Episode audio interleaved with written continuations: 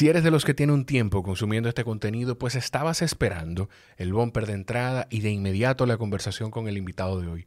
Pero como sé que te sientes parte de la creación de este podcast, estoy seguro que te vas a poner muy feliz de saber que tenemos anunciante.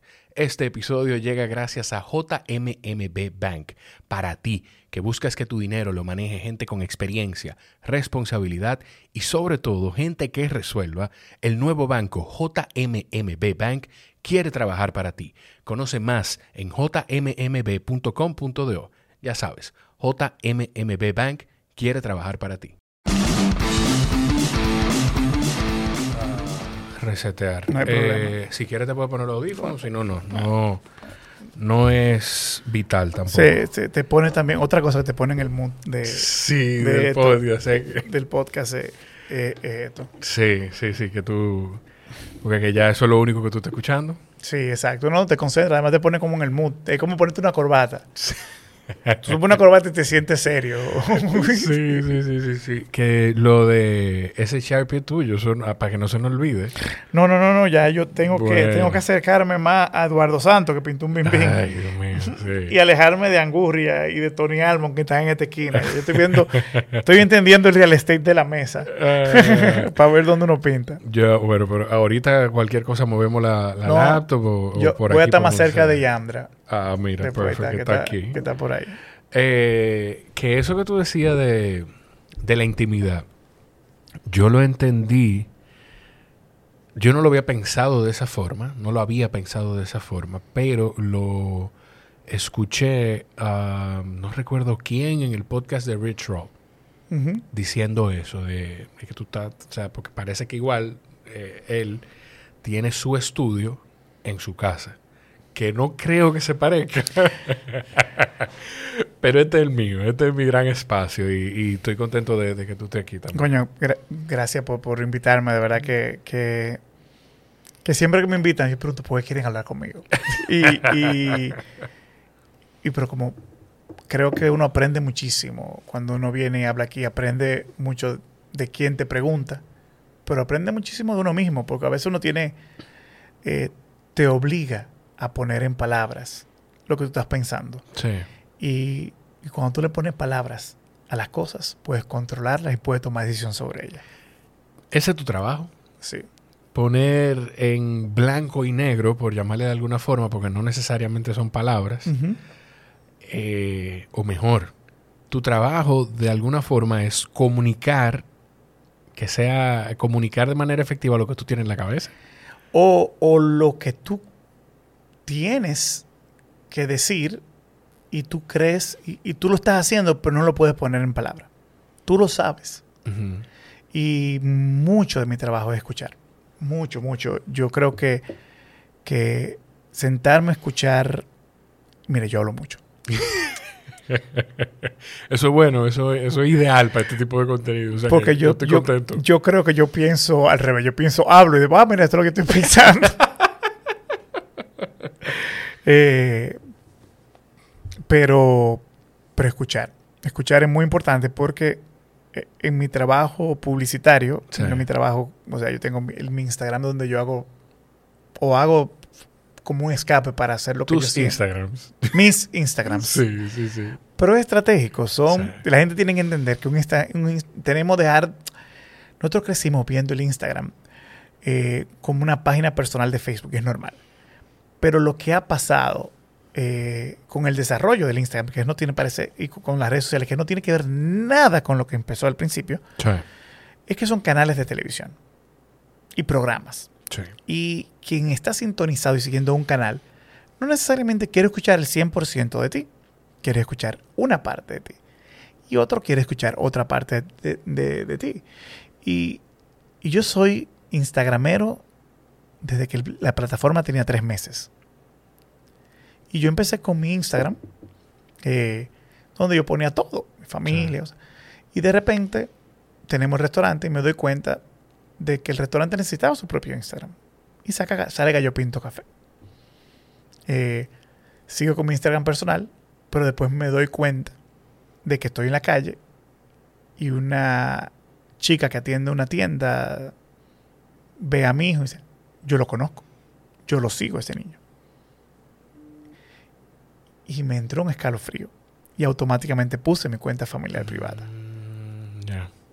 Esto es 2013, Sí. 2014. Eh, pero la necesidad de, de opinar como profesional seguía ahí. Y abro Fred Hanna. Sí. En un momento de la vida empiezo el proceso de, mis- de de- de pintar los platos, de pintar mis dibujos. Y, la, la y esa cuenta crece así. ¿Qué pasa? Freddy Hanna, el publicista, que tiene opiniones estratégicas, que tiene opinión del trabajo que estamos haciendo en publicidad. Es una quien le interesa eso, no le interesan mis dibujos. O, no, perdón, al revés. Exacto. Es al revés.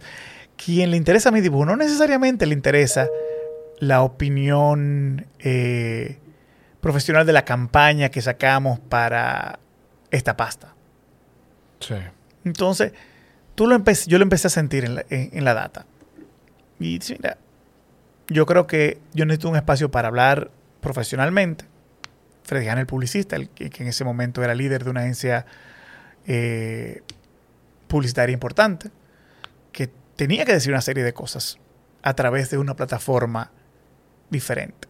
Y, eh, y es un canal como con- en esa posición de liderazgo que tú tienes para que incluso tus prospectos de clientes sepan cuál es la visión del líder de esa agencia Entonces, publicitaria. entonces, haciendo dibujitos y no, y no podía y hacer una página, un dibujo personal o algo personal, no puedes, nunca puedes conectar lo person eso personal que estás haciendo con tu opinión como persona a, una, a un puesto de opinión pública donde tú eres parte de. Y creo que lo pasa. Yo creo que todo el mundo tiene lo que sea. Después, después eso se volvió lo que es el Finstagram, que es la página para tus amigos Sí. y la página para, para, para todos los demás. Así que todo el mundo tiene. Así yo lo tengo público todos. Digo, no todos no. Yo tengo todo. El familiar lo tengo El privado. familiar está privado. A mí me pasó con. con. Bueno, corriendo. Los eventos que yo no podía correr. Pues yo le decía a Raúl Santaella, le, Ujú. le decía Raúl, préstame la cámara y yo voy a tomar foto. Y me gusta, o sea, me gustaba. Y la primera vez que yo tomé una foto manual, para mí que, que cayó, que la primera vez que tomé una foto en manual, no, la primera vez que en la foto salió lo que yo estaba viendo en mi cabeza, a mí me voló la cabeza, y dije que yo no, no sé, porque que quien me sigue, me seguía en ese momento quizá gente que yo conocí del mismo ambiente corriendo, gente que me había conocido en un momento de mi vida cuando yo hablaba de deportes, eh, y no tenía nada que ver con fotografía. Y abrí una cuenta que para eso, para yo cuando sea, sin esa presión de que está publicando, subo algo. Y después con el podcast me pasó que todo lo que yo reproducía en, el- en la cuenta del podcast, en ese momento era el Coffee Break, se llamaba, todo lo que yo producía, reproducía en la, en la cuenta del podcast, lo terminaba recompartiendo en mi cuenta personal. Y mi contenido, al final, yo soy el podcast y el podcast y mi contenido de Instagram es lo que sale de aquí.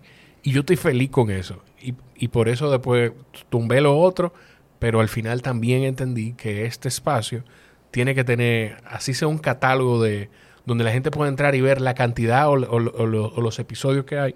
Y eso es lo que estoy haciendo. Pero sí fui como entendiendo esa lógica. Y, y eso es. Y, y yo creo que también con, con el story cambió todo y también te ayudaba ya a tu, a Ujú. través del story tú puedes contar más tu vida personal. Pero demuestra muy, muy eh, esta, esta dualidad. ¿Por qué tú tienes tus Instagrams? Se da cuenta que la gente todavía piensa que el Instagram es la persona. Y, Claro. y no es así, es una curaduría que, nos, que cada persona hace y se vuelve un curador de poner en ese Instagram lo que entiende. Entonces, cada Instagram es un canal, cada canal es una historia. Y tú puedes contar una historia. No significa que porque tú me sigas a mí, todo lo que está ahí tengo que publicar. Eh, eh, eh, soy yo. Yo soy Claro. toda esa persona. ¿no? Yo no estoy creando cuentas por nada, sino porque son facetas de mi vida que para ser contadas, o los- el- las personas que se agrupan a ver esa cuenta, quieren escuchar sobre ese tema. Entonces, es eh, lo que la audiencia te está pidiendo ahí es lo que tú tienes que darle. Y hay gente que me sigue en una, hay gente que no me sigue en otra, hay gente que, que me sigue en todas. Pero hay gente que no me sigue en ninguna. Creo que la mayoría, que la mayoría de personas no me siguen en ninguna. ¿Cómo va a ser? Te lo juro. La mayoría de la gente no te sigue en ninguna cuenta. En ninguna cuenta. Si usted está hablando, por más que tú sumes, no dan la mitad de una cuenta grande. Sí, sí, sí. Lo, lo- lo importante es, y eso es lo que la gente no entiende, O mucha gente también entiende, tener mil seguidores y tener un millón de seguidores es lo mismo. explícame eso. Ok. ¿Por mira qué? por qué es lo mismo. Porque cuando tienes un millón de seguidores, tú no tienes un... Tú no eres ni siquiera un influencer. Tú eres un medio Sí, mucho más grande. sí. Cuando tú tienes mil seguidores y mil seguidores correctos, o sea, mil Sí. seguidores de verdad, que son amigos, que son cercanos, la capacidad de reproducción, primero de lo de que te van a ver, te van a ver un, un porcentaje alto, pero sobre todo quien está ahí está interesado. Eh, y aunque el algoritmo te saque en un momento vuelvan a integrarse, lo que tú pones ahí, ese grupo, es esa comunidad. Y la comunidad, para mí, y para mi gran amigo Jonathan Burnigal, entendemos que es el futuro de la comunicación. Eh, el microtargetear, el entender que un grupo pequeño tiene tanto poder como un grupo grande y tú tienes que saber utilizarlo. O sea, hay mucho más permeabilidad y mucho más intimidad eh, en un proyecto como este. Que esas mil personas, de estas mil personas, más personas van a escuchar este podcast sí, y van a escucharlo al final. sí, sí. Y, y lo mismo contigo. O sea, eh, tu comunidad, vamos a suponer que tú tienes mil, yo tengo mil. Eh, esta reunión que tú y yo estamos teniendo va a hacer que tres personas mías te sigan y, diez personas tuyas me sigan. Tú tienes más que yo. Pero lo importante de eso es como, como ahora mismo tenemos muchos niveles en que tú puedes deci- de, tú decides seguir a un a una marca, lo que sea, a una persona. Las personas son marcas ya. Eh, y yo puedo seguir a un nivel superficial. Te pasé en Instagram y te vi, te di like yo puedo poner algo mucho más profundo y escuchar el podcast. Y dedicarme una hora, dos horas, tres horas a escuchar esto y aprender de él. O a algo mucho más grande, voy a vivir una experiencia física con ellos. Entonces, ese nivel de interacción que tú quieras tener con cualquier objeto, con cualquier persona, marca, celebridad, ente, es una decisión de la persona.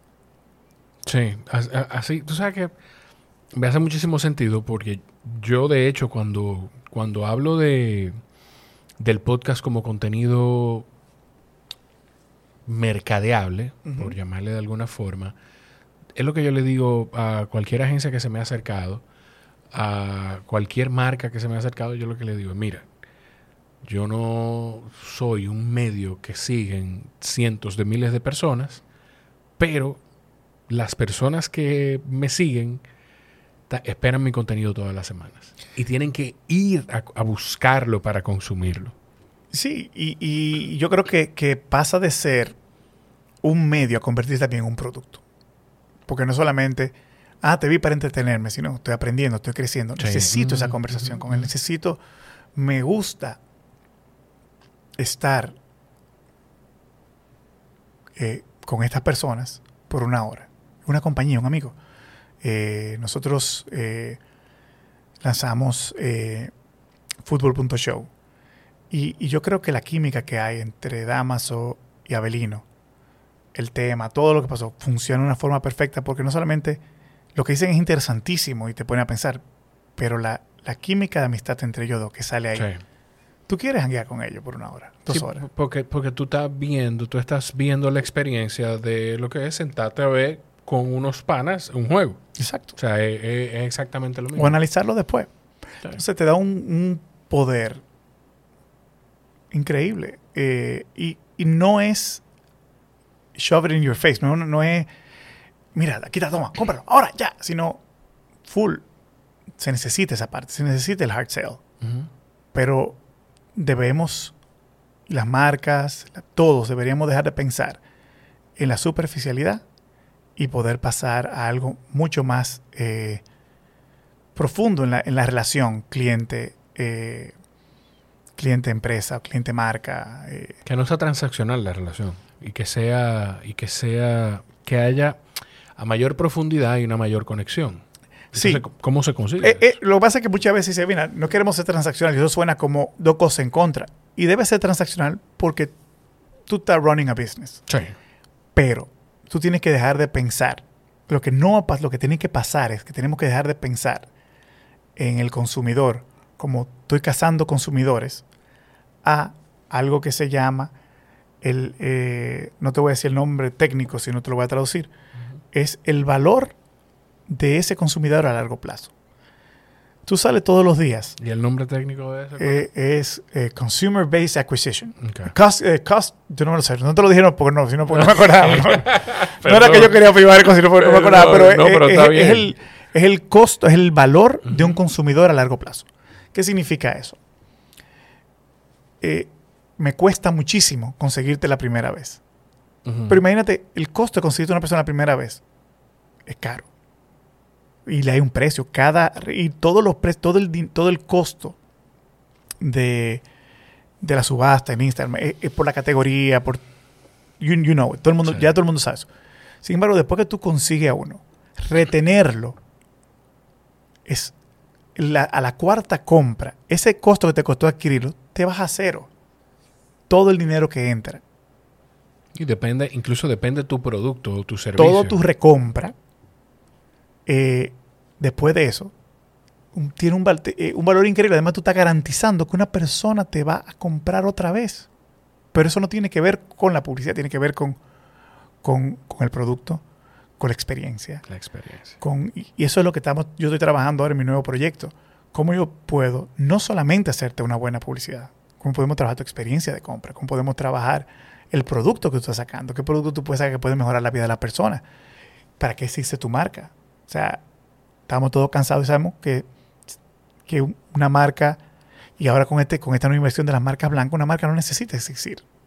Hay un- alguien que dice que 70% de las marcas pudieran desaparecer mañana y no pasa nada.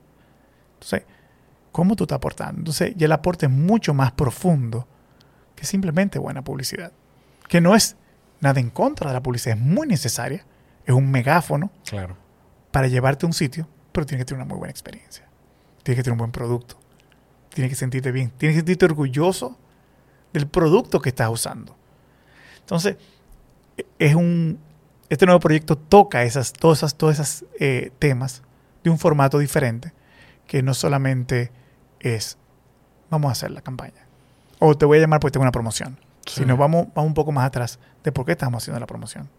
De, el- exacto. El, el objetivo cuál es? El objetivo. ¿Cuál es? Eh, es bien Simon Sinek. Eh, Eh, es- no, no. start yo- with the why. Yo, yo uso Simon Sinek en todos mis proyectos. Sí. Sí, sí, sí, sí. Inclusive yo prese- cuando yo presento, mira, este, yo te voy a hacer este, est- esto, este, este- este ejercicio, y es Simon Sinek. Lo presento y lo hago y es, eh, me encanta. Lo que son Simon Sinek y Malcolm Gladwell con The Tipping Point son las dos bases de- del trabajo que estoy haciendo ahora. Tú sabes, yo no he, yo no, no he habido forma de conectar con Mike. ah, para mí, yo no he tenido forma de conectar con Michael Gladwell. Y si te tiras Revisionist History, es el tipo que da, más, da muchísima vuelta para llegar a algo sencillo a veces. Pero es un. Sus ideas son súper innovadoras. Tiene dos ideas que, que cambiaron mi vida. Eh, una es de Tipping Point, que dice que, para, que es como las cosas se viralizan. Y es encontrar una comunidad pequeña que adopte tu proyecto, lo pegue de una forma que empiece a, a expandirse y usarse más adelante.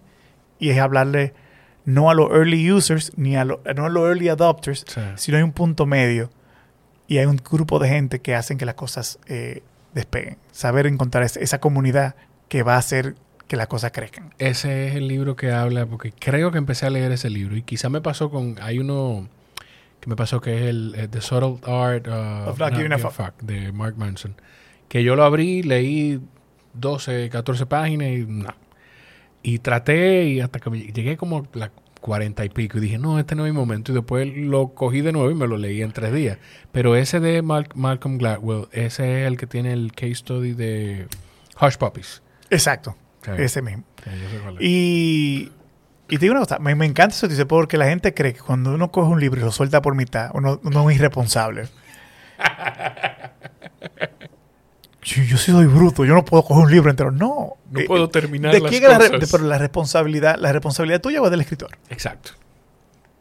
Que no pudo conectarte. O que tú no estás en el momento para escuchar eso. Sí, porque quizá tampoco, quizá no es un tema de buscar responsable, es simplemente aceptar y entender que ese no es el momento para leer, para leer eso.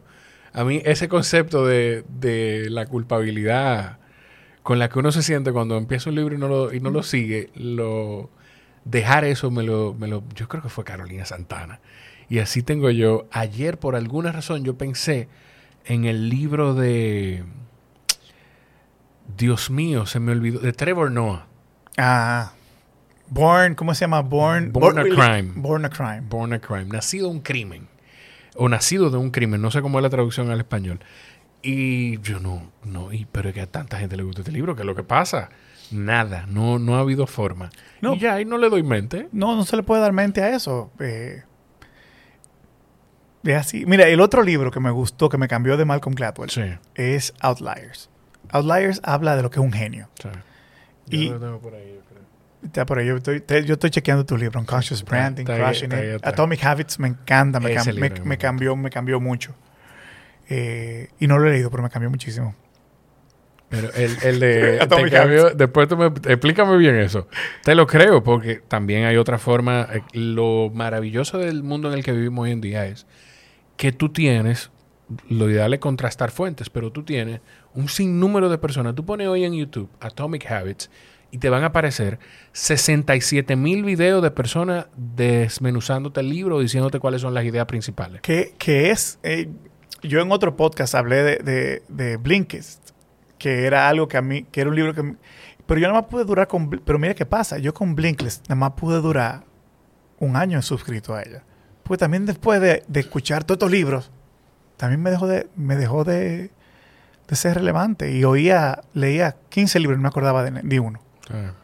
Eh, y y es interesante lo que estamos viendo. Tenemos tanta información que no, no- no estamos recordando ninguna. Tú decías de, de Outliers, ¿por qué fue que te cambió? Porque uno piensa en los genios y uno admira mucho a las personas. Y uno admira a la gente por lo de fuera. Sin embargo, lo que plantea este libro es que para tú ser genio en cualquier cosa necesitas 10.000 horas de trabajo. Y 10.000 horas de trabajo se representan 10 años. Si tú lo pones dedicándole todo el tiempo de tu vida. Y cuando tú lo mires y, tú vuelves al trabajo mío y al de mucha gente que conozco y que admiro, eh, que admiro y conozco de cerca, no empezaron siendo genios. Y la diferencia entre ellos es que le dedican más tiempo a lo que hacen que el resto de la gente. Y desde Kobe Bryant, Sí. desde eh, todos, todos, es, es esa genialidad es un talento con el que tú, tú naces, pero eso no sirve de nada cuando hay una competitividad. Entonces tú tienes que dedicarle talento, pasión y tiempo. Y digo, la pasión es el lubricante, la pasión hace que no te pese el tiempo. Que no siempre te pesa. Que no, no, también está la responsabilidad, que es el hecho de don't quit eh, en, Exacto. en medio del failure, que también es otra cosa que, que, que el, el inmediatismo puede destruir los genios del futuro, Sí. porque se pueden cansar en la, eh, no, no poder lidiar con la frustración, cosa que nuestros padres entendieron muy bien y pudieron superar frustración porque eran tiempos mucho más frustrantes de lo que estamos viviendo, de lo que estamos viviendo ahora mismo. Sí, sí, sí, sí. Eh, eh, vivieron cosas y, y eso, yo le he mencionado un par de veces, de siempre se me olvida quién es que lo dice, pero es los procesos de esos hombres que, los hombres como, como sociedad, hombres y mujeres que vivieron los tiempos más difíciles y nos lo pusieron, nos lo fueron poniendo cada vez más cómodo a nosotros y hace que, que seamos, que no seamos tan fuertes como, como esa, esa generación Tony, en algunas cosas. Tony Robbins dicen que, dice, déjame ver si lo recuerdo bien esto. Los tiempos eh, difíciles hacen grandes hombres. Sí. Grandes hombres, grandes momentos. Grandes momentos hacen los tiempos fáciles. Los tiempos fáciles hacen hombres vagos. Sí. Los, Sí, bra- sí. los- los hombres vagos traen problemas y los problemas traen hombres buenos. Entonces, eh, nosotros estamos en un momento en ese ciclo eh, que yo creo que tú y yo somos hijos de, de- esta generación que, que nos ayudó muchísimo a, que tal vez no entendían cómo ser padres, fallaron muchísimo. Nosotros queremos compensar eso, queremos ser eh, con toda esta información del pensamiento positivo y, que, el, self-awareness. Yo, yo estoy como en el medio, pues tampoco veo mucho esta generación ahora que y estamos hay que cambiar eso de que hay que enseñarle a los hijos la frustración. Claro. Hay que enseñarle que, no todo es tan fácil, que, tienen que aprender a que las cosas toman tiempo y que toman sacrificio y, que la gente no tiene tres vidas. y, que, y que no con por favor, porque mi hijo cree que, por favor es una palabra mágica de verdad. Sí. Entonces tú le dices que no y él te dice por favor, papi. Pero yo dije por favor, y mi amor, lo que pasa es que hay veces que mm, hasta con por favor no se consiguen. Tú dices somos, somos la única generación que le tenemos miedo a nuestros padres y terror a nuestros hijos. eso lo leí en algún sitio, me encantó. Está muy bueno eso. Lo de Gladwell, a mí me. Lo que tú estabas diciendo de Gladwell y Outliers. Yo estoy leyendo La psicología del dinero. Yo no lo había leído. Está muy interesante el libro. Cualquiera cree que te va a hablar de tips de finanzas personales y demás, pero lo que hace es muy parecido a lo que hace Ryan Holiday con las historias de personajes para, para hablarte de, filosofía. Eso mismo hace este autor. Y habla de un proceso de Walt Disney, que yo no sé si tú sabes cuál fue el primer gran hit de Disney. No. Fue Blancanieves, en 1938. Pero antes de eso, él te dice que Disney, Walt había creado cientos de horas de video en diferentes cortos, cartoons de cortometrajes. Y lo que todo eso hizo fue producirle muchas pérdidas hasta desde el principio de los 30 hasta 1938 cuando llegó el hit de Blancanieves. Y me llamó la atención, hasta lo resalté, porque ayer precisamente tenía esa idea, de que el autor dice, en términos de negocio, todas las otras horas no importan. Las importantes son los 84 minutos de Blancanieves y los siete enanitos. Y yo lo subrayé y hasta hice la nota, lo, lo anoté aquí. Y dije, pero todo lo contrario. Porque sin los cientos de horas anteriores, no se topa. Con, no se topa, estoy siendo muy gentil con la suerte, con Blancanieves y los siete enanitos. Es que para hacer una buena idea hay que gastar muchas malas ideas. No es que, No, no es que tú, tienes que sacarla de abajo. Inclusive hay un proceso que yo trato de hacer, de que yo estoy en un constante brainstorming. Eh, significa que tengo o no tengo proyecto, yo estoy viendo y todo, eh, en tratando de absorber pensando que esto puede ser un proyecto de mañana. Entonces uno siempre está siempre viendo, buscando el chiste, buscando la idea, buscando el concepto y anotándolo. Porque la velocidad con la que vamos es imposible que te den un proyecto y tú tengas que entregarlo en el tiempo correcto y sea genial. Entonces, yo, el approach que nosotros tenemos, que yo tengo ante mis clientes, no es que te voy a traer una genialidad, sino me voy a sentar contigo, te voy a traer el proceso por mitad, voy a escucharte y lo vamos a ir armando. Yo siempre tengo, hay tres procesos en las ideas. Y esto es una cosa que yo tengo muy claro. Proceso gaseoso, líquido y sólido. Entonces, en el proceso gaseoso cualquier cosa puede pasar. Es súper aéreo, estamos hablando, te puede decir el disparate más grande que hay en el mundo. Pero después pasamos, tratamos de encontrar algo, tratamos algo que podemos basarlo a líquido. ¿Qué significa? Es líquido, pero no está escrito en piedra. Es fluido, estamos armando, estamos escribiendo, podemos volver para atrás. Si damos cuenta que no funciona, podemos volver a gaseoso. Y estamos trabajando aquí. Pero en el momento de que esto está aprobado, esa liquidez se vuelve sólida y tenemos que construirla, pasarla en tiempo, entregarla a tiempo, regirnos, se vuelve nuestro jefe y tenemos que caer atrás porque estamos apostando a, esa, idea que se volvió sólida. Entonces, yo lo que trato en el proceso, para que no haya retraso, es no pasar de un estado a otro sin una aprobación, un consenso. Sí, mira, vamos a pasar. No me voy a, no voy a entrar a entregarte esto hasta que no tengamos que esto esté claro, porque esto está en otra etapa. Y ante cada estado de esa idea, no se tiene que comportar diferente. Uno puede ser, uno, yo soy mucho más permisivo en un estado gaseoso, soy flexible en un estado líquido, pero no podemos ser tan flexible en un estado sólido. Pero tú, eh, eh, eh, es, o sea, es textualmente los estados. sí, sí, es una buena metáfora. sí, sí, está genial, me encanta. Flexible en estado líquido, mucho más permisivo, perdón, mucho más permisivo en estado gaseoso, flexible en estado líquido, Pero cuando llegamos a sólido es la rigidez de esa, de De esa la- y hay tiempo y hay momentos de Claro. entrega y, y no podemos estar relajando, ni tampoco podemos venir en un momento sólido. Se me ocurrió esta idea, ya no se puede. Ay, Dios. Guardémosla para otro momento. Tú tienes lo que hay de esa valla, que mira, este copy pudiéramos cambiar. ¿Qué pasa? ¿Cómo Sí, este copy? Y, yo soy, y, yo- y uno vive en los tres, y, uno no puede evitar las ideas. Un, llega para la punta dice, mira, para la próxima. ¿Y cómo tú manejas eso con, con los equipos? Porque, como yo, yo creo que tú has llegado a ese estado de, de mirar esas, esas tres etapas de las ideas y de tener esa madurez de decir, anotémosla y guardémosla para la próxima, por la experiencia que, que tú has tenido ahora. Pero en este ambiente creativo se trabaja a veces con gente que es mucho más joven. Sí. Entonces, ¿cómo tú...? y, y cada vez, y cada vez más joven, porque se están muriendo los que estaban más adelante. Sí.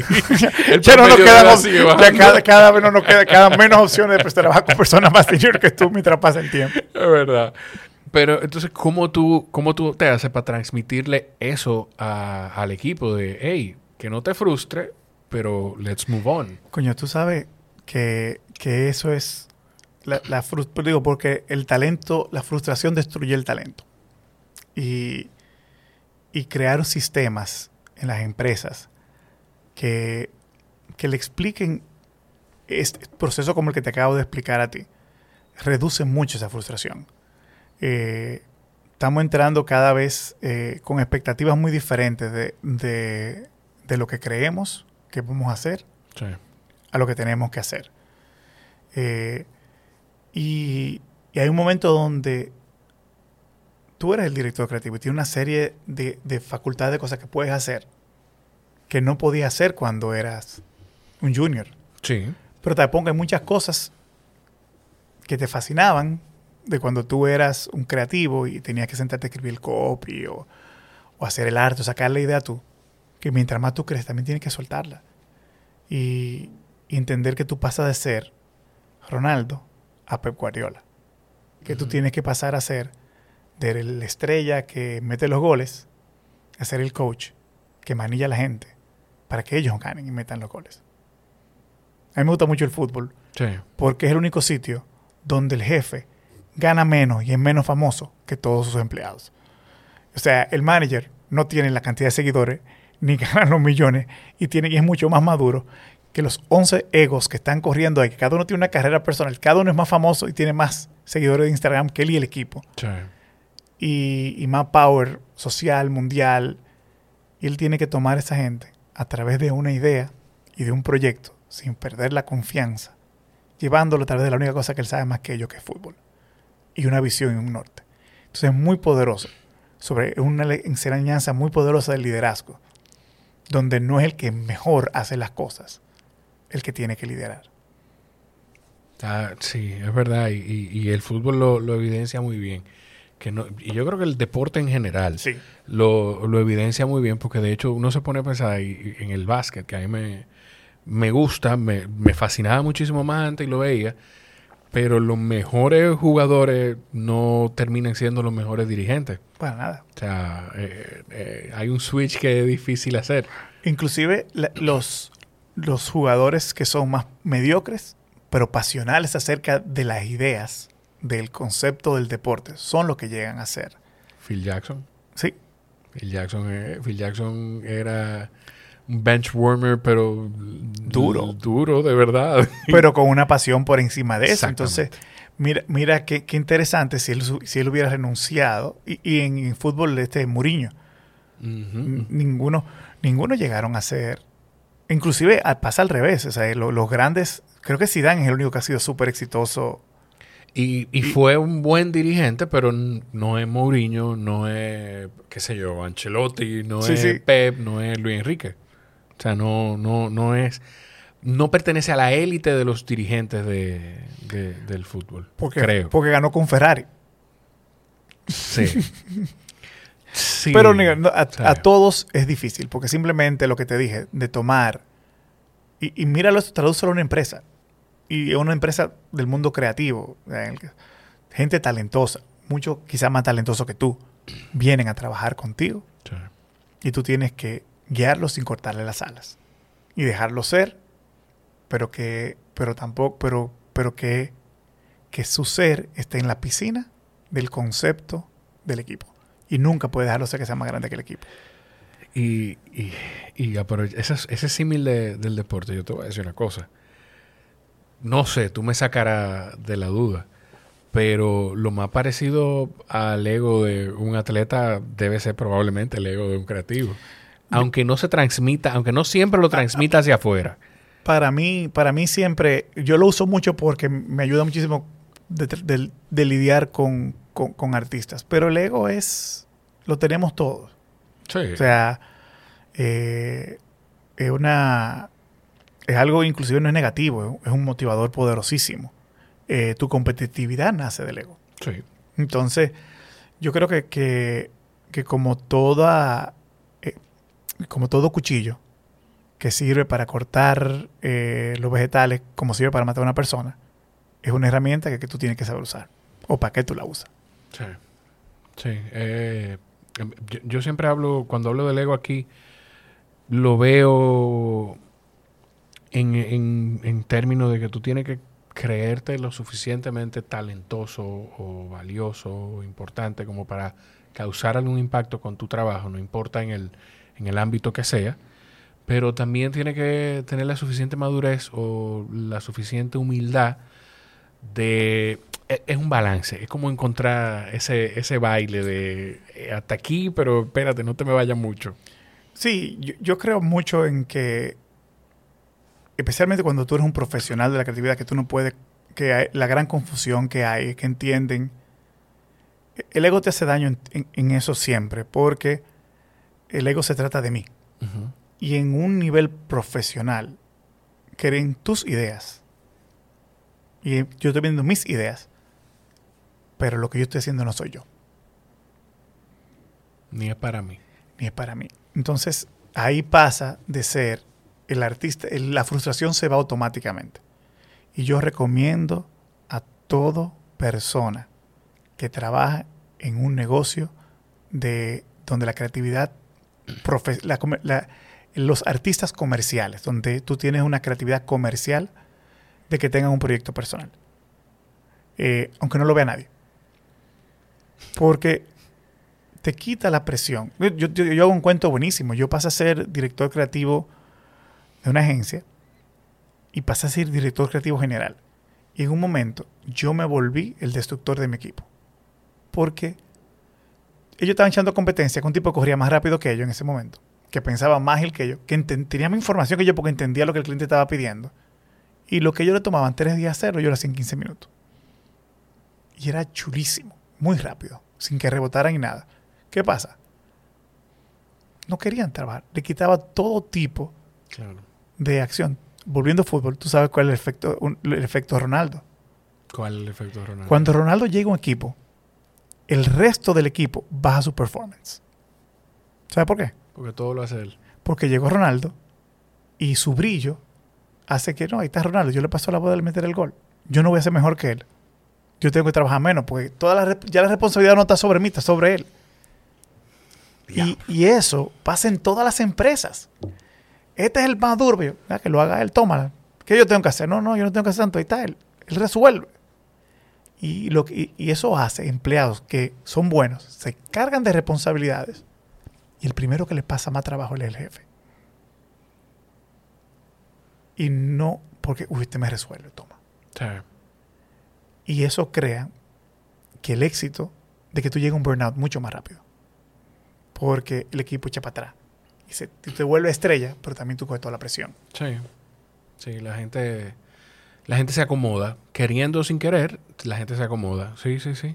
Mira, yo, mira, no, no, mira, en mi equipo, un equipo creativo yo dirigía, mis tres directores creativos, los tres tenían problemas de nervios. Uno tenía taquicardia, el otro tenía alopecia y la otra persona tenía psoriasis. Todos son problemas de estrés. Porque eran muy buenos y eran muy responsables. Y le pasaba el efecto a Ronaldo. Yo no sabía que, no, no, creo que fui muy buen jefe, no pude cómo solucionarlo, no, no, tenía la capacidad de hacerlo. Ni tampoco lo entendí en ese momento, lo entendí mucho después cuando... Cuando seguiste creciendo. Cuando, ¿no? cuando leí sobre todo, digo, wow, pero mira, esto, esto es lo que pasaba. Todos estábamos estresados. Porque tenían hambre. Todo eran cosas buenas, tenían hambre, eran talentosos, estaban out- outperforming todo el mundo, pero tenían que cargar y se sentían Claro. solos. Claro. Coño, Freddy. Qué profundo. ¿eh? Pues sí, no, no, y me encanta, o sea, me, me, me fascina, está genial. No sé si alguien te todavía escuchando en esta hora. Bueno, yo- yo lo voy a escuchar este- igualito. En este minuto. Yo lo voy a escuchar igualito, te lo puedo que, que le, asegurar. que le den like ahora. Que llegué al Sí. minuto 15, llegué al minuto 25. ¡Wow! Sí, sí, este es el momento youtuber. De si usted va por aquí, haga un comentario. Sí, sí, sí. y- y- Dele like y suscríbase. Son los mejores publicistas del mundo. Sí. Entienden, primero te dicen lo que quieren, te, te piden que te suscriba. El call to action está completo. Sí. Tienen el manual perfecto de, de una- de un publicista. Tú sabes que, que con- óyeme, yo tengo aquí un- varias cosas anotadas, pero no hemos tocado ninguna de estas cosas, pero la, la tocaremos y si no, lo mismo, tú consume el podcast, es lo mismo que yo le digo a la gente, la primera invitación no anula La las la- siguientes. las.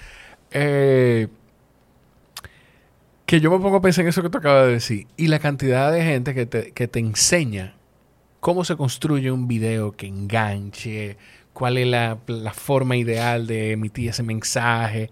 Pero al final hay un elemento que, que hace que no sea una fórmula matemática, que 2 más 2 son 4. Que hay una palabra que, que, la, que se utiliza, yo la anoté, aquí voy a caer en esto, espérate. Ok, que es ser únicos, pero tú dices, no, no, únicos no. Utilicemos auténticos, la autenticidad. ¿Cuál es la diferencia entre una y la otra? ¿Y por qué, por qué tú ves mejor, eh, por, por qué autenticidad es un mejor término para, para eso? Porque es honesto. Estamos en un momento que tú, que vemos youtubers que todos dicen lo mismo. Y tú sigues a las personas que, que te caen bien. Ya estamos en un momento donde la energía de la gente lo que te hace seguirlo. No lo que dicen, no dónde lo dicen, no Sí. cómo lo dicen, sino cómo tú te sientes pasando tiempo con ellos. Y esto va de estos podcast, va a los youtubers, eh, y va, va en todo tipo de contenido eh, en redes sociales. Sí. Ni siquiera en redes sociales, en todas las plataformas, porque ya no hay. Yo creo que estamos en un momento donde toda plataforma es válida y tú no sigues la plataforma, sino tú sigues la persona, a donde se mueva, o tú, el contenido, o la creatividad, o la idea, no importa en qué medio se mueva. Tú estás buscando ese contenido de esa persona en todo, y tú ves eh, cómo los podcasts de los cómicos es la publicidad para invitar a la gente a los shows, que es donde ellos hacen dinero. Sí. Entonces, tú necesitas estar en todas partes. Eh, Fútbol.show tenía vallas. Tenía YouTube. Tiene, tiene, no tiene, porque venimos en una segunda temporada. Sí. Eh, tiene todos los medios. Y, y no hay que dividir entre medios físicos, medios digitales. Eso es algo eh, de inversión. De verdad que estamos en un mundo omnicanal donde tú sigues el contenido y tú sigues la, eh, las esencias de las cosas y lo, y lo que te aporta. Y, entonces esa, esa honestidad, porque para un ser humano, que aunque se convierte en una marca, es una persona que puede tratar de transmitir ese valor de, honestidad y autenticidad, ¿cómo se hacen las marcas entonces? ¿Cómo, cómo una marca que lo que maneja producto eh, sea, se hace para transmitir esa, esa honestidad? Mira, eh, Simon Sinek lo dice, es el why, el por qué tú, te- por qué tú existes. Pero el por qué tú existes no puede quedarse en un papelito. El por qué tú existes, y ese es un, el formato que tenemos nosotros, cuando tú lo tienes claro, tienes que transmitírselo a tus empleados, a tus colaboradores. Porque quien hace realidad ese, esa visión, esa filosofía, es tu entorno de trabajo. Correcto. Por eso yo entiendo que una campaña a tu equipo de colaboración vale más que una campaña hacia afuera. ¿Por qué? Eh, en un mundo donde todo el mundo es un medio, tus mejores influencers son tus colaboradores de trabajo. Son los que hacen que te lleguen mejores empleados, mejores compañeros, mejores clientes. Pero no solamente eso. Son ellos los responsables de la experiencia de tu marca y los que crean tus productos. Sí. Después que tú tienes eso seteado, tú pasas a crear productos y experiencias. Porque no hay nada mejor publicista que un cliente satisfecho. Es verdad. Después que tú tienes eso, tú tienes que pasar a otro layer, que son lo que yo llamo las eh, los partners. Y los partners, eh, mira, mira qué interesante como yo lo veo, como lo hacemos nosotros, es con quién tú te asocias para eh, para, para, el, para, para, para, para hacer tu trabajo. Y eso es, yo lo pongo en la misma categoría, qué empresas yo voy a patrocinar, qué eventos voy a patrocinar y qué influencers yo voy a estar. Porque tenemos que ver, no podemos ver el influencer como un proyecto a corto plazo. Tengo que decir eso, llámate a fulano para que me diga eso. No, tienes que verlo como un sponsorship. Yo creo en, en Jorge, yo creo en Carolina, yo creo en Freddy, yo creo... Entonces yo voy a apoyar su contenido a largo plazo. Porque su marca, ya sea Freddy de mil seguidores, Ujú. Nashla de un millón y medio, tres millones, qué sé yo, cuando tiene. eh, o. Pero estoy. Creo en lo que es su filosofía y cuando lo trabajamos juntos, su comunidad se conecta con mi comunidad y mi comunidad se conecta con la de ella. Entonces, ese apoyo es constante y a largo plazo. Es, es como que, el- que buscar un canal o, o- o una representación que sea parecida a la esencia de tu marca. o a lo que tú quieras convertirte, a tu proceso estratégico hacia donde tú vas. Eh, y luego de eso es que viene todo el proceso de lo que estamos lo que en mercadeo acostumbramos a ver, las promociones, los especiales, eh, las campañas institucionales, eh, eso ese formato de que tenemos que hacerlo. Y cuando tiene todo eso, la publicidad lo que hace y la, y la publicidad hace expandir es la fuerza que hace que todo esto se expanda hacia afuera, a través de los medios masivos, los medios digitales, de que la gente entere todo lo que estás haciendo. Tiene una fuerza nueva, más fuerte, tan fuerte como la publicidad, que es la opinión pública. Entonces, yo puedo decirte si soy el mejor, pero hay gente diciendo que, que no es. El valor del anuncio, el mismo valor que una persona diciéndolo afuera. Entonces, tenemos que entender cómo usar las herramientas, dónde usarlas. Y si yo estoy diciendo para qué estoy usando los medios masivos, para qué estoy usando eh, los medios digitales, para qué estoy usando un podcast, para qué estoy usando... Entonces, son herramientas, son pinceles que me das a mí, al pintor o al director de marketing, eh, para pintar el cuadro de la marca. Entonces, eh, cada uno sirve para cosas diferentes, tiene que saber usarlo. Y en este mundo tan hiperfragmentado, requiere más especialistas para poder tomar esas decisiones. Tú decías más temprano de que tú estás en constante brainstorming y una cosa que yo tenía anotada aquí era el tema de en tu cabeza, cómo, cómo se ven las cosas, cómo tú las ves.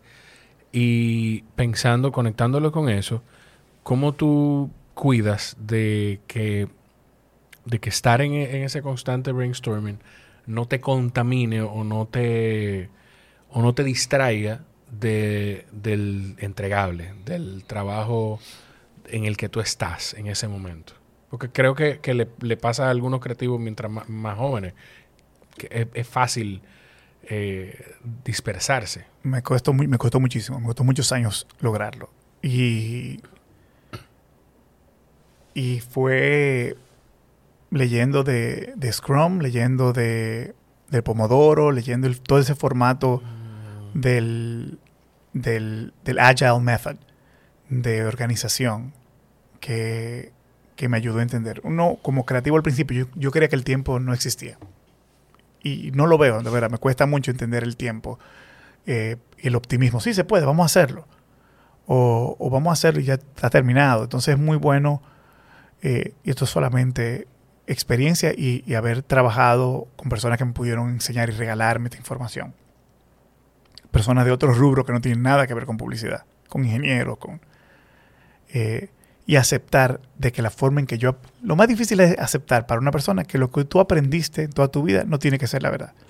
O sea, que porque tú lo sepas, no tiene que ser correcto. Y porque Sí. sea verdad para ti, no es correcto. Entonces, el soltar un poco I know the ways, que es muy difícil porque tú eres exitoso en algo, eh, ser un, eh, volver a ser un torpe en otras cosas. Cada vez se nos hace más difícil. Ser bueno en algo, muy, muy bueno en algo, y tiene que empezar a pasar porque uno pasa a ser torpe. Sí. Eh, y aprendí a, a que el tiempo, cuando entendí que el pomodoro, para los que no sepan, es una medida de tiempo de 25 minutos, que es mucho más manejable que una hora, que uno se distrae muchísimo, y mucho más eh, útil para hacer cosas que 5 minutos, que un minuto y que dos minutos. Entonces, lo que plantea el pomodoro es que tú tienes que desconectarte, dedicarle 25 minutos a concentrarte en algo. Y es posible que en esos 25 minutos tú puedas avanzar algo, sueltas, te dedicas un tiempo libre, unos 5 o 10 minutos, y después vuelve al proyecto. Entonces, cuando tú manejas el tiempo, saber que yo te puedo dedicarle media hora a algo, eh, o voy a dedicarle dos media hora, yo le puedo dedicar una hora. Y uno va mejorando y uno pasa a ser inoperante, a ser un C en organización. Y cuando tú eres un C en organización, tú puedes ya entender el valor Claro. y contratar gente que sabe esto que te ayude. o, o, aju- o- o hay que juntarse. O asociarte Sí. eh, con partners que te ayuden. Yo creo mucho en que el concepto de la empresa eh, debe ser colaborativa y que debemos dejar de pensarlo como una pirámide y empezarlo a verlo como un círculo, donde sí hay un líder, pero el líder es una visión, Es un guía. es una guía, es una idea por el cual todos perseguimos. Y, y sí hay que tomar decisiones, hay un momento que, y hay puestos, volviendo al, al- al- al deporte. Cada quien tiene que, al, al fútbol, hay un tipo encargado de meter los goles. Hay roles. Y hay roles donde está. Y, pero si un momento el que está encargado de defender ve la oportunidad de meter un gol, mete su gol. Pero de que mete su gol, vuelve a su puesto Claro. no tiene que quedarse metiendo goles porque metió un gol. Y tenemos que entender eso. ¿Cuál es? Y yo no soy, y no todo el mundo es goleador, porque el goleador requiere un talento especial para ser goleador. Pero un goleador sin un defensa no sirve de nada. Un portero que se pasa todo el tiempo parado atrás es tan importante como el tipo que está corriendo el tiempo entero. Pero nosotros medimos la gente por lo que corre. Y le pagamos por lo que corre. No por, por, por el rol en total. Ay, ay, ay. Entonces, yo no tengo las respuestas. Pero el formato de empresa, de negocio, de asociación debe cambiar de una forma radical porque el formato que existe ya a las nuevas generaciones y ni a las viejas le parece o lo motiva. Eh, Que es muy parecido. Yo, por alguna razón, siempre caigo en este tema, pero ese formato de, de empresa es muy parecido al formato de educación que, que tenemos, que lamentablemente todavía tenemos, que es, tú tienes una persona arriba y la, la información y el conocimiento y las instrucciones van en cascada. En vez de, en vez de ser una línea horizontal, es una línea vertical eh, institucional. No, claro, y- y en una clase, un estudiante con pasión sabe mucho más que un profesor muchas veces. Eh, y un estudiante, y también está totalmente desinformado al mismo tiempo. Porque ahora mismo tú tienes, podemos tener mucho conocimiento y no ser nada verdad. Coño, sí. Tú puedes ser un duro en esto. Eso da un miedo. Mí me Claro. da muchísimo miedo. No, porque yo te voy a- Y no solamente eso. O sea, hay cosas que yo pensaba hace cinco años que hoy lo veo totalmente diferente. No lo veo del lado opuesto. Pero lo que yo defendía eh, con, con vehemencia y con fuerza, ya le veo lo- los cracks. Y uno tiene que ser muy, ponerse muy en el medio, entender, mira, quizás ninguno de los dos tiene razón. Yo creo que el, el- el tema está en eso. La diferencia está en eso. Porque a mí me da mucho miedo eso que tú dices, de que hoy tú puedes tener mucho conocimiento de algo y nada de eso ser verdad. La diferencia está en, en tener la conciencia de, de- eh, bueno, esa conciencia de esto yo pudiera estar equivocado. Claro, quien creció en los años 80 le dieron fórmula porque entendían que el seno era malo y lo que habían que darle la fórmula para que alimentaran a las personas. Entonces, Claro. están entendiendo que una generación entera. A mí hay un chiste buenísimo que quien creció en los 70 se ju- jugaba en un, en una bol- en un, en un columpio de óxido. Regoso, al- regoso a, usando palabras Al- dominicanas, al a que se le pega una vaina. Sí, sí, sí, sí, sí. Eh, y no pasaba nada. Y estamos todos vivos. Entonces, eh, yo creo que, que hay, hay muchos expertos en teoría, muy pocos expertos en práctica, mucha gente que sabe qué hacer y muy poca gente que la hace. Sí. Diablo. Con, eh, en principio estábamos hablando, yo quiero entender cómo, cómo, cómo un creativo, eh, digo termina porque, pe- pero en ese momento, pero termina abriendo un restaurante. ¿Por qué? Bueno, no, primero por, por mi esposa. O sea, yo, yo me tomo mucho crédito por ser estar socialmente afuera, pero de verdad Gallo Pinto, eh, yo no lo hubiera podido ni siquiera abrir. Eso depende mucho de...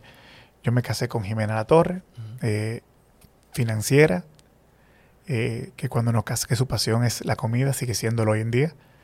Nos fuimos, cuando nos casamos, vivíamos en Nueva York.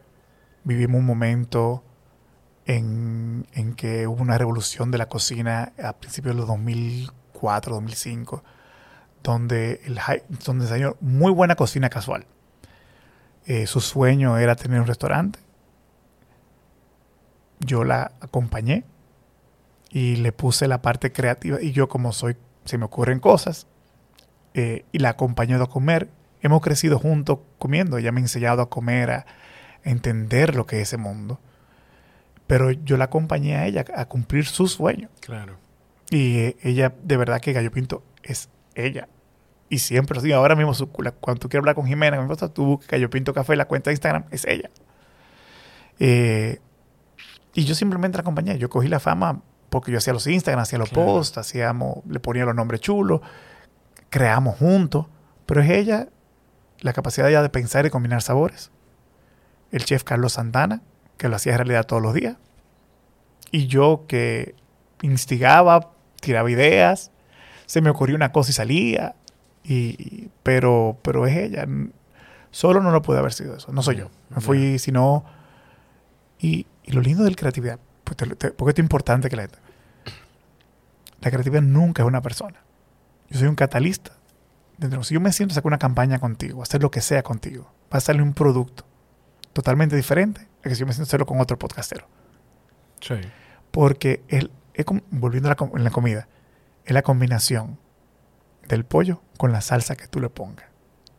Y muchas veces tú eres el pollo, que eres absorbe y puede ser transformarte en todo. Y muchas veces tú eres la salsa. Hay gente que son cachú, que le cae bien a todo el mundo, pero es la misma idea. Sí.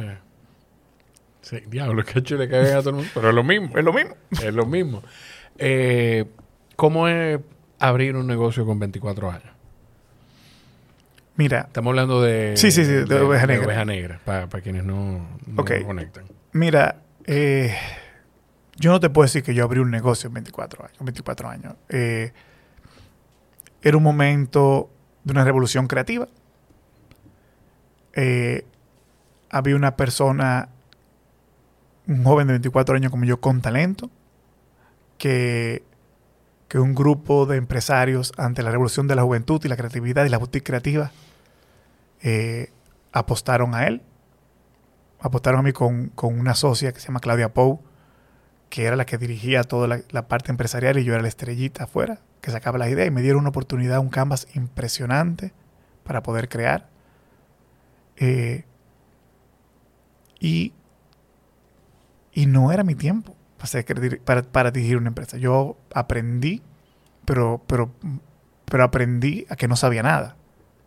Y la frustración a que yo tenía una idea buenísima que no podía vendérsela a un cliente porque no entendía nada de mercadeo. En vez de yo decir, este cliente no sabe nada, yo decidí ponerme a estudiar mercadeo. Hice una maestría en Barna, entendí mejor qué es lo que estaba buscando el cliente. Eh, me fui a Estados Unidos. Ahí pasó otra etapa de aprendizaje muchísimo en esto, pero muchas veces uno quiere crecer muy rápido. Y, y creo que, que eso fue una experiencia de que you're not ready.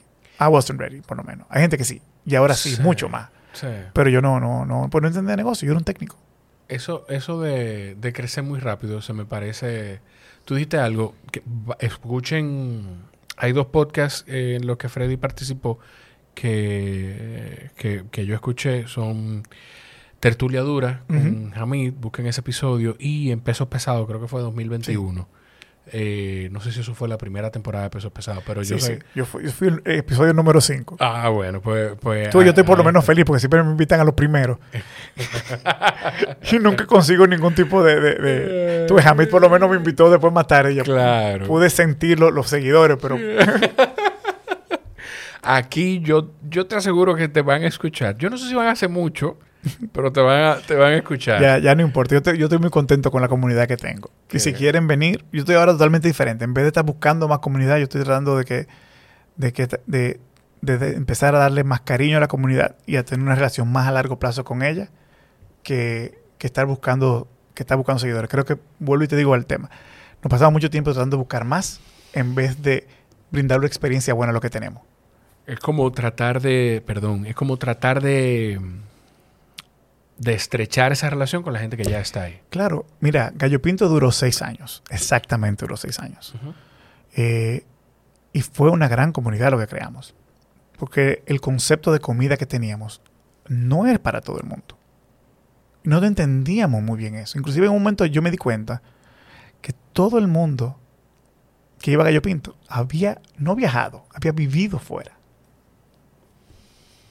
Ok. Y que la comida que nosotros teníamos era para un grupo de gente que había vivido fuera, que entendía lo que estábamos haciendo. ok. Y, y eso es importante, es una comunidad, pero una comunidad que mantuvo el restaurante vivo hasta que nosotros decidimos cerrarlo. Sí. ¿Entiendes? Y, y vivía de esa comunidad.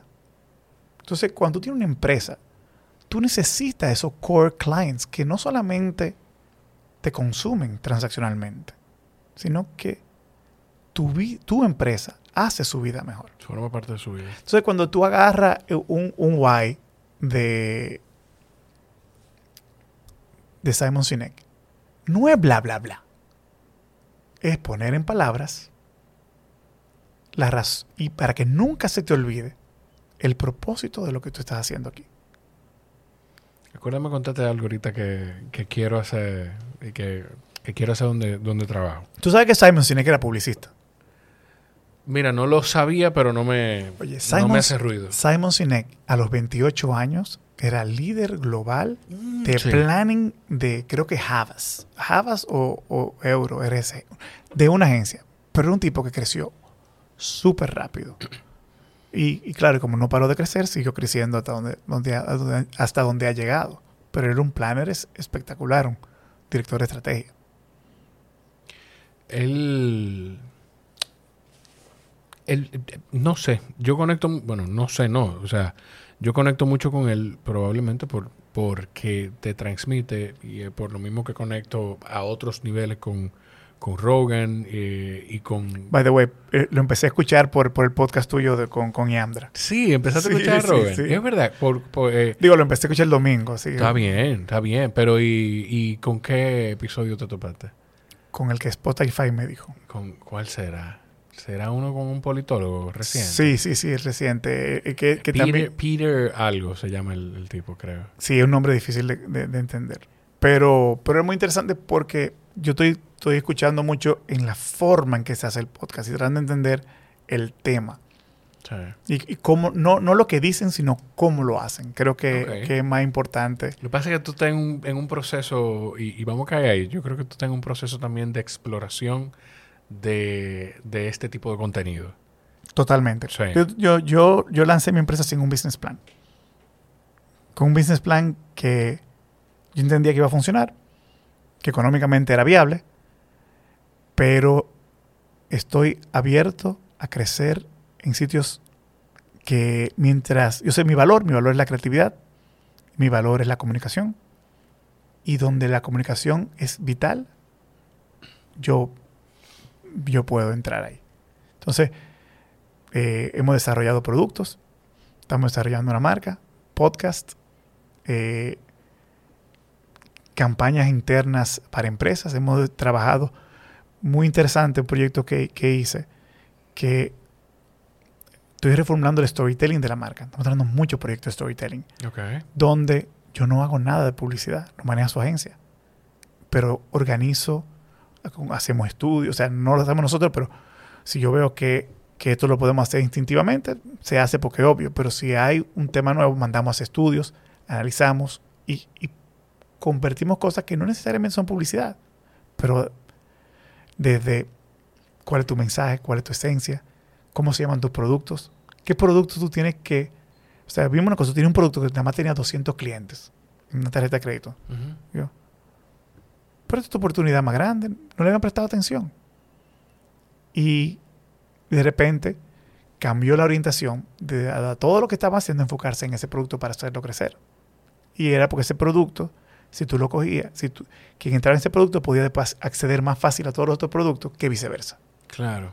Pero quizá el, el producto que por cliente le representaba mayor rentabilidad era otro y por eso el enfoque no estaba ahí. Y muchas veces nos enfocamos en, ojalá fuera la rentabilidad que nos enfocara, muchas veces nos enfocamos en lo que joden más o en lo que más problemas te da, Sí. porque tú estás apagando fuego, porque a veces tú pierdes ese norte, porque de tanto estrés que uno tiene y tanto trabajo que uno tiene. Y uno necesita Sí. una gente que venga de fuera y lo ve y le digan, tú tienes un tesoro en la mano, Sí. porque uno está frustrado. Sí. Coño.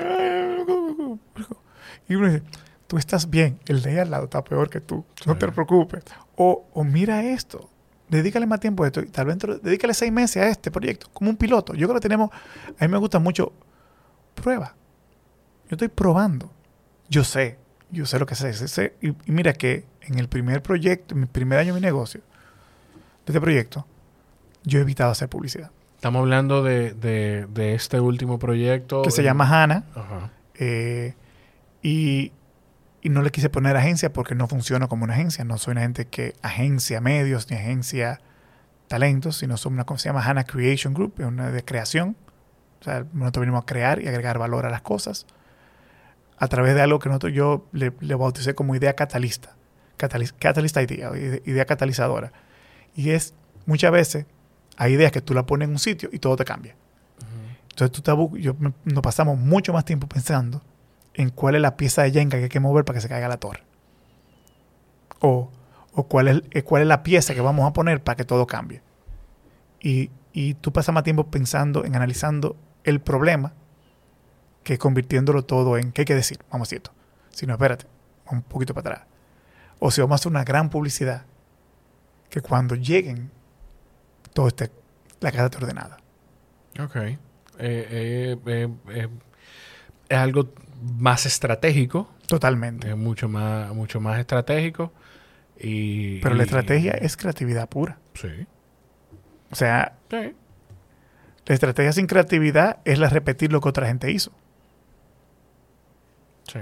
Y estar en el, en el día a día apagando fuego, como tú dices, no te va a permitir ser estratégico ni, ni, eh, ni no te va a permitir ser estratégico y punto. No, exacto. No estamos aquí para que se cre- o sea, el- lo, que dice es que nosotros estamos aquí para hacerte acelerar.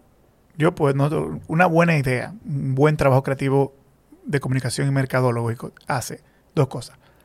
Te hace acelerar tu, tu, tu venta o tu, tu crecimiento y te hace hacer más eh, empático.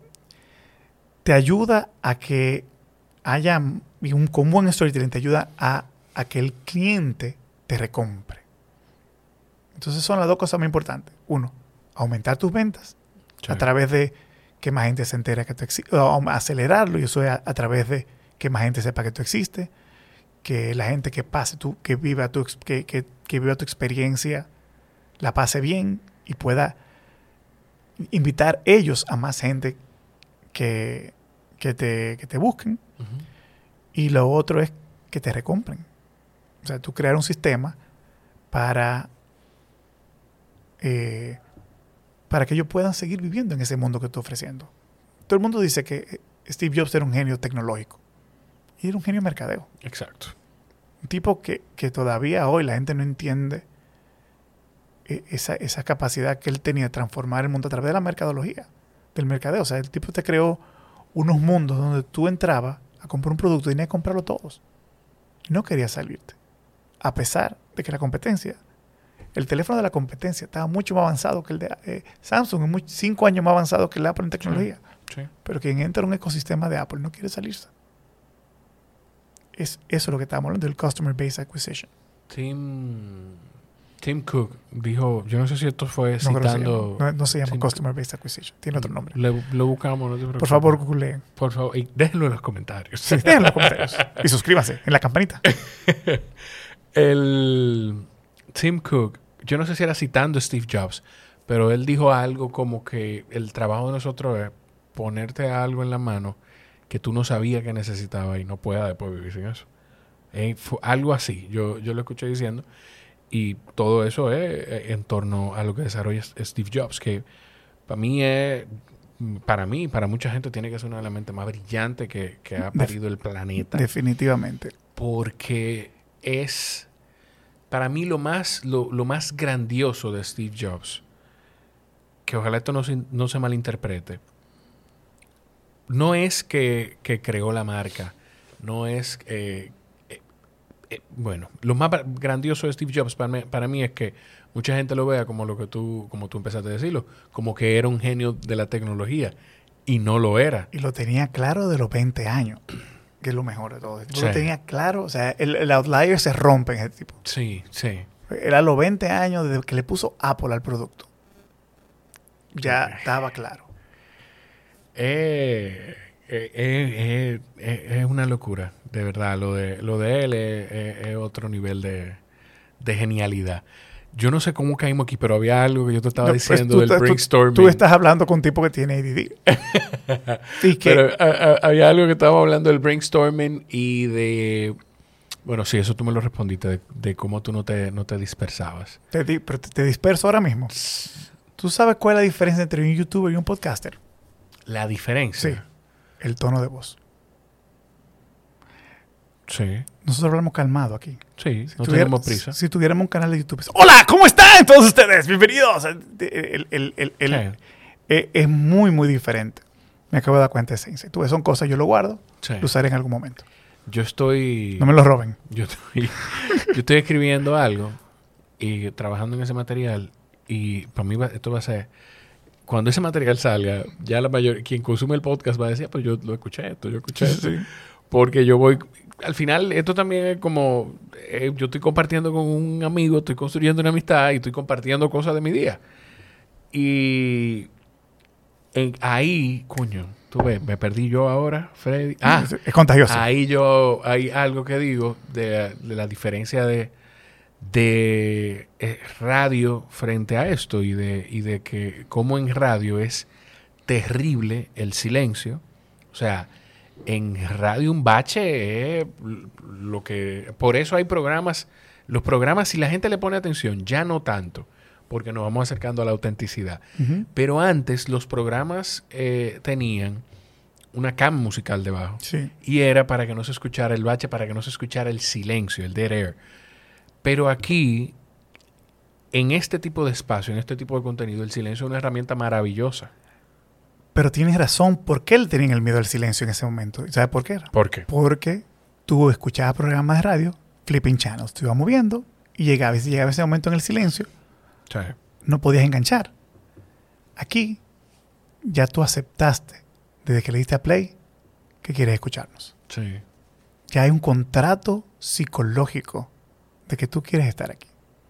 Entonces, en esta habitación hay un respeto mutuo. Tú que decidiste escucharme por tu propia voluntad. Y yo que tengo el compromiso contigo de darte el mejor de mi contenido y seleccionar qué marcas yo quiero que estén aquí conmigo por el respeto que te tengo a ti. Y ese es un cambio trascendental en cómo invertimos en mercadeo. Coño. Tú- Eh, estamos hablando de Hannah. Y dentro de Hannah está. No. Esto, esto, la parte de los podcasts viene. ¿Es una pata de Hannah o es otra No, cosa? Mira, Si tú te pones a ver. Podemos, podemos Sí, hablar, sí, o sí, sea, lo que pasa podemos, lo pasa podemos transparentar un Sí, poquito sí, sí, no, no, claro que sí, no, no, no hay Estamos problema. hablando de, Porque de- si te de pon- Jonathan Burnigal, que estuvo en el podcast antes, y ustedes Sí. están trabajando en Jonathan en y yo juntos. somos amigos, vecinos. vecinos, pero Jonathan es un, un genio, una de las personas más creativas que conozco en el área opuesta a la que yo soy creativo. Entonces, cuando nos sentamos, yo paso, creativo de negocios. pues yo paso los momentos más espectaculares con él. Eh, eh, de verdad que es increíble. Y nuestra colaboración Sí. es mucho más vieja de lo que tú crees. Sí. Él y yo eh, estábamos en una peña juntos. Y en el 2020, Jonathan en ese momento era presidente de cartel. Y estaba pasando el, el momento de, de, la, de la gran revolución de, de la Plaza de la Bandera. Y, y me dice Jonathan, tengo una valla enfrente de la Plaza de la Bandera, Freddy. Y de ahí sale, le escribo, que gane el país, sacar el concepto de que gane el país. Y la Plaza de la Bandera, la- esa valla no se pudo utilizar porque era algo privado. Y en ese momento acabamos de él, él acaba de sacar la primera valla digital en frente de una primera valla en la Lincoln. Y empezamos a sacar vallas con los tweets de la gente. Y, y ese concepto, que el próximo, que, que- que quien queremos que gane, no sea ni el PLD ni el PRM, sino que sea el país que gane, tuvo un repunte poderosísimo en esa época. Y, y eso yo solo no lo había sacado. Claro. Fue Jonathan y yo, juntos pudimos sacar esa cosa. Jonathan solo no lo había podido hacer yo tampoco, pero juntos pensamos muy ápero. Sí.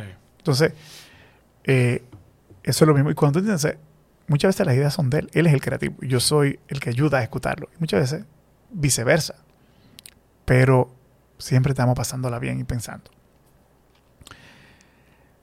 Está en el podcast, Hanna, si tú te pones como un negocio, Hanna, soy, se llama Hanna porque soy yo. En mi experiencia, es un work for hire muchas veces. Eh, tengo un equipo impresionante que, ha ido, que está empezando a crecer, que ha empezado a crecer. O sea, yo hace un año estaba yo solo en mi computadora, en mi casa. Ya somos cuatro personas, eh, pero si haremos todos los proyectos, sumas seis, siete, ocho gente. Eh, 21 proyectos que van, yo no trabajo con clientes fijos, sino mantengo un solo cliente fijo y después otros son por proyectos Ok. eh, que también es diferente al concepto de la agencia. Eh, y, y- y va creciendo. Y eso no tiene forma ni nada. Pero cada proyecto depende de lo que necesita y cuál es el why de ese proyecto y cuál es la estrategia. Se busca y se unen gente, ya sea en HANA o ya sea en lo que sea. Y este proyecto, donde estamos Damaso, Abelino, Gepiano, eh, Julio, Jonathan y yo, surgió, eh, surgió, surgió increíblemente el primero de noviembre del, del año pasado, o sea, 20 días antes del Antes mundial. del mundial. Y a diferencia de todo el tiempo que todo el mundo se pasa hablando disparate y no hace nada, que te dije ahorita es el problema, oye, se armó, se hizo y se logró porque todos estábamos para eso. Sí, Y pasó. la disposición. Fue, o sea, Y- no y se quedaron en la palabra. La química es buena, la visión es parecida, Sí. el trabajo está ahí. Y pasó, y por eso va a seguir. Eh, pero es, fue un éxito por la combinación de personas que estaban ahí. Yo todos los años empiezo un negocio y todos los años pa, un negocio se acaba. Desde hace muchísimo tiempo. Todos los- o sea, todos los años tú empiezas un proyecto y cierra otro. No, no pasa, porque tú, tú, tú no puedes empezar, porque tú, tú tienes que sentir que puede funcionar, pero tienes que estar dispuesto a que falle. Y no falle porque no sirve, sino porque o el timing estaba mal. Hay veces que, que tú haces la cosa antes de tiempo y la gente normal, la mayoría de la gente emprendedora hacen las cosas antes de tiempo. Sí. Eh, o, o la química del equipo no funcionó. O pasa mucho, veo mucha gente que quieren hacer negocios, pero nunca va a ser su prioridad número uno. Y si, esa no, y si ese negocio no está en tus tres prioridades, me voy a echar para adelante. ¿Te parece algo que estaba diciendo Tony, Tony Almond aquí, de, de los músicos y de, y que hay diferentes, hay cinco o seis filtros con los músicos, en el que está de que tiene talento, hasta que te dice que tocaba, pero eh, como que nunca le, le dio carácter, hasta, o sea, ese espectro va desde ese uno hasta él que dijo en un momento de su vida, ok, yo voy a asumir esto, tengo que asumir los retos que van a venir, pero yo voy a vivir de la música. O sea, no todo el mundo dice, este es mi negocio. No, no todo el mundo suelta, lo pasa de hobby a negocio. Sí, y, oye, estamos en un momento donde todos aquí tenemos un segundo trabajo. Todos. Yo no conozco muy Sí. poca gente. Ah, yo solamente tengo un solo trabajo. ¿Quién? O sea, quisiera conocer. Sí. Todo el mundo tiene un side hustle. Y tenemos que entender eso. Y saber que, que, que tú tienes un- que tú tienes que saber que tú puedes hacer uno, dos, pero el tercero tú no le vas a dedicar al mismo tiempo que el segundo. Tú tienes Claro. una cantidad limitada de tiempo. Y como hablamos con, para conectar todo lo que hemos estado hablando, tienes que dedicarle tiempo to outlier, to, to, to 10,000 years to be good at one thing. Y, y dedicarle tiempo. Y no hay un problema que no funcione. Uno lo intenta. Y, y uno solamente sabe que las cosas van a funcionar intentándolo. Tener la, tener la apertura. Yo me, me topé con un corte del podcast viejo. eh, viejo, yo creo que él hace quizás 100 episodios. eh, con Miyuki Kasahara, donde ella hablaba de eso. De, de tener la apertura a experimentar. De decir, voy a empezar esto con la firmeza de que quiero que funcione, pero entendiendo también que es un experimento y puede no funcionar. Y mira, por ejemplo, en un momento, para que tú entiendas, yo invertí en MMA. Sí. No, no va conmigo. Ah, perdón, pero aquí, aquí, Aquí en República Dominicana. con, Cool. con, sí, yo, yo trabajé en una transmisión de Cool. Bueno, Yo, yo fui, el, el primer. el- y, y yo decía, cuando me llegó la oportunidad, la data estaba ahí, the fastest growing sport. El, el, esta vaina está increíble, este es el futuro. Yo no veía eso, no me atraía mucho, pero era, era como. Y era un sitio donde el marketing y mi talento es vital. sí, Pero timing, partners, eh, iba a decir Pers- personalities, iba a decir. bueno, personalis sí, es mi sobrino. sí, sí, pero Eh, es per- un personaje. pero un personaje, personaje un, per- un personaje. que quien lo quiere tiene que quererlo como es. Y, y, y pero, pero listo. fuera de, de, de cómo él es él, claro, la conexión donde yo estaba en mi vida, donde estaba él, y también cuando tú no tienes, y no lo digo, lo digo por, por, por todos, por cualquier cosa, ante las frustraciones que te trae empezar algo, tú tienes que tener, tienes que saber levantar cabeza y seguir a pesar de la frustración porque te dan trauma. O sea, si tú no tienes mucha pasión por eso, que fue lo que me pasó a mí, al, ter- al tercer estrellón ya era, ay, tengo que hacer esto, no sé. Y, te quita toda tu fuerza, porque tu fuerza está en cuánto tú estás dispuesto a aguantar y a esperar y a trabajar en lo que esa semilla que tú pones crece. Ahí es que entra la pasión en el... En el yo la pasión no sirve para nada, excepto que es la gasolina para el motor que tú te echas para adelante. O sea, eh, tú tienes un pote de gasolina, la pasión no sirve para nada si estás sola. Tú tienes como un pote de gasolina. ¿Para qué te sirve la gasolina? Para absolutamente nada. Ahora, tú le echas un carro con un motor que está preparado y la gasolina perfecta. Eso se va a mover hasta que se acabe la gasolina. Entonces, la gasolina sola. Ahora, dentro de un motor que tiene conocimiento, que tiene experiencia, que sabe cómo funcionan las cosas. Y ese motor es un equipo Sí. la cosa funciona. Yo Eh. tampoco sabía mucho de podcast. Pero entré en un equipo. Claro. Esta gasolina que yo tengo y la que tienen ellos, porque no es la gasolina mía sola. Claro.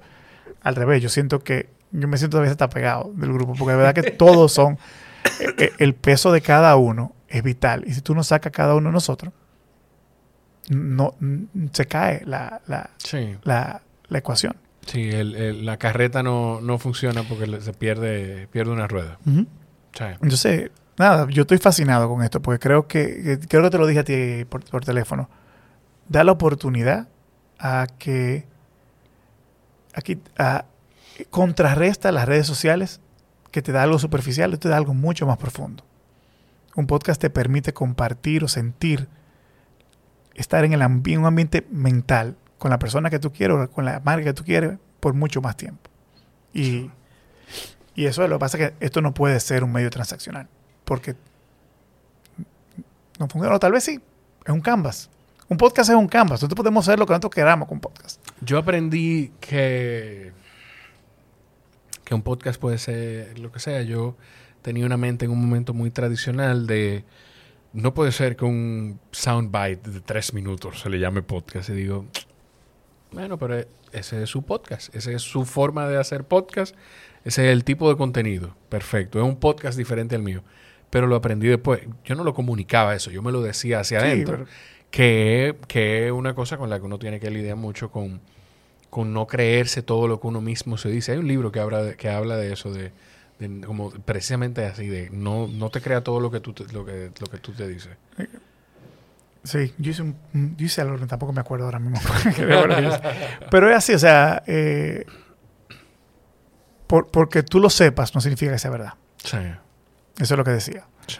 Y, y, y en un momento que, que es, muy, es muy inseguro, donde, donde somos expertos, tu expertise a veces se vuelve tu punto débil. Eh, especialmente cuando el mundo cambia. Y que tú le hayas dedicado, y es muy triste saber que tú le dedicaste 20 años a una carrera. Y, y lo que tú haces deja de- de- de- de ser relevante y tú entender que tu valor no está en lo que tú haces. O sea, no es que en un momento yo como director de arte, o sea, Ujú. mira, mira qué interesante, cada vez que yo fui subiendo un puesto, yo empezaba de cero. Yo en un momento tuve entre los 10 mejores directores de arte del mundo. Director de arte, para los que no saben, es el que diseña los anuncios, eh, la publicidad, quien hace el diseño gráfico, eh, piensa, pero piensa gráficamente la publicidad. Hay una revista que se llama Archive, que tú mandabas tus piezas, cuando tú las mandabas, y ellos elegían de las mejores del mundo, alrededor, las más originales. Y ellos tienen un ranking, y, y yo en un momento tuve entre top 10, y como ilustrador, todavía creo que está por ahí, estoy 20 número 25, por, por lo bien que me fue en ese proceso de tres años. ¿Con qué, ¿Con qué pieza fue? No, yo trabajaba en, cuando yo trabajaba en, en Nueva York. Nueva York. Pero tú O sea, recuerdas... Toyota, muchas de Toyota, hay cosas de aquí, hay cosas personales, o sea, yo todo lo que hacía al final del año lo mandaba. Cuando tú trabajabas en tu dream job, en el que tú creías que era tu dream job. Cuando yo trabajaba en Tomayo, todo lo que, te lo juro, eso fue, fue... Y, y tú sabes otra cosa que no dije en ese, en ese podcast, yo lo que dije en el podcast fue que yo estaba trabajando con mi plan de lo que yo quería hacer, que yo quería ser director creativo mundial de una agencia, o sea, y en el medio del camino me di cuenta que yo no quería la posición de mi jefe. Lo que no dije en ese momento, que lo digo ahora, es que después de que tú pierdes tu sueño, tú quedas un espacio en blanco muy fuerte. Y, y tú volverte a encontrar y hacer paz eh, toma mucho tiempo a veces. O sea, mira, lo que he trabajado no lo quiero. ¿Sigo trabajando? ¿O qué yo quiero ahora? Exacto. ¿Quién soy yo si no soy la profesión que yo elegí ser? Si no soy los años que le he dedicado a esto. Coño, Freddy, tú eres publicista. Yo no soy publicista. Yo trabajo en publicidad. Tú eres creativo. No, yo uso mi creatividad. Yo soy, pero tú eres creativo. Yo soy creativo en comunicación. Yo soy muy bueno contando historias que te hagan sentir cosas a través de imágenes, de textos, estrategias. Soy muy, lo uso de una forma estratégica que puedo ponerlo en un orden suficiente para que, tú, para que podamos conseguir objetivos a través de la comunicación. Pero si tú me pones a mí en un, tú me el motor de un carro con un problema, yo no soy creativo para resolver ese problema. Un, hay mecánicos que son súper creativos Claro. que agarran una manguera y la voltean. Entonces, yo tampoco soy creativo. Yo soy excelente en mi área, en la comunicación. Entonces, la creatividad funciona en todo. Entonces, tenemos que dejar de pensar en que somos el producto a que somos los ingredientes. O sea, que somos, yo tengo muy buenos ingredientes que yo lo puedo usar para publicidad Y si aprendo, después puedo usarlo después para arquitectura o lo puedo usar.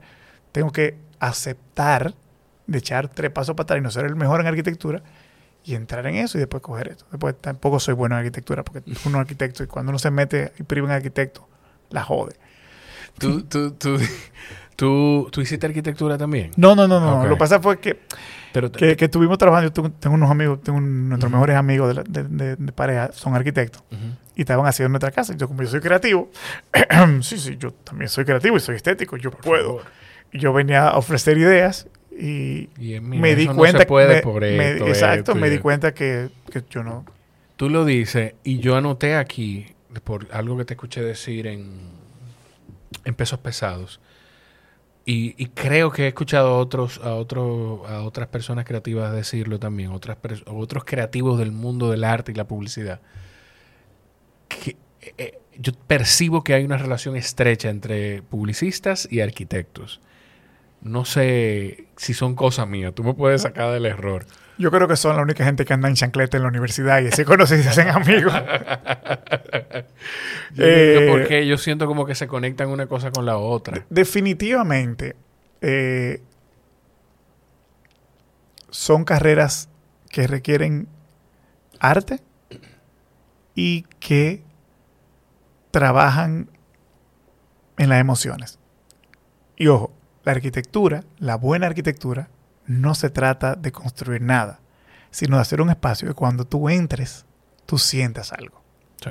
Entonces, el- los grandes arquitectos te meten en un sitio y tú sientes algo. O sea, es una escultura gigante. Entonces, todos son artes aplicadas.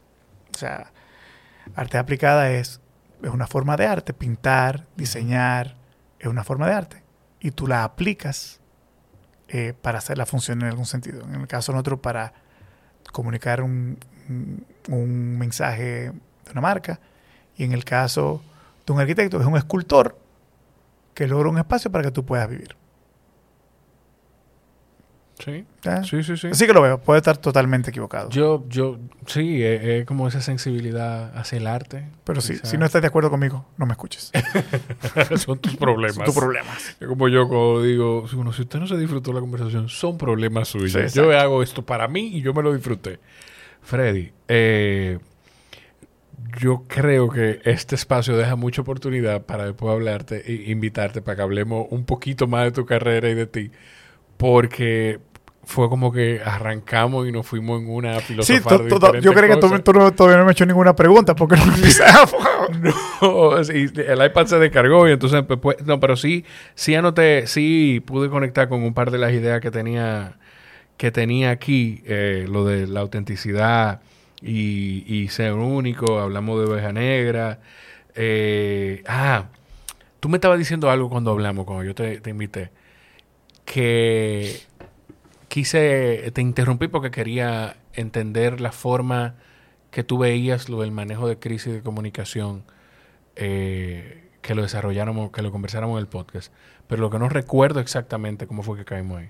Hablamos del episodio por el que tú llegaste, Sí. que fue mi conversación con, con Patricia Elmúdez. Sí, Y, Me encantó. Y tú me hablaste de las dos caras de, de- o de las caras de una crisis. claro. Eh, yo me acuerdo decirte que, que, que aunque parecen lo mismo, publicidad y relaciones públicas, son totalmente diferentes de,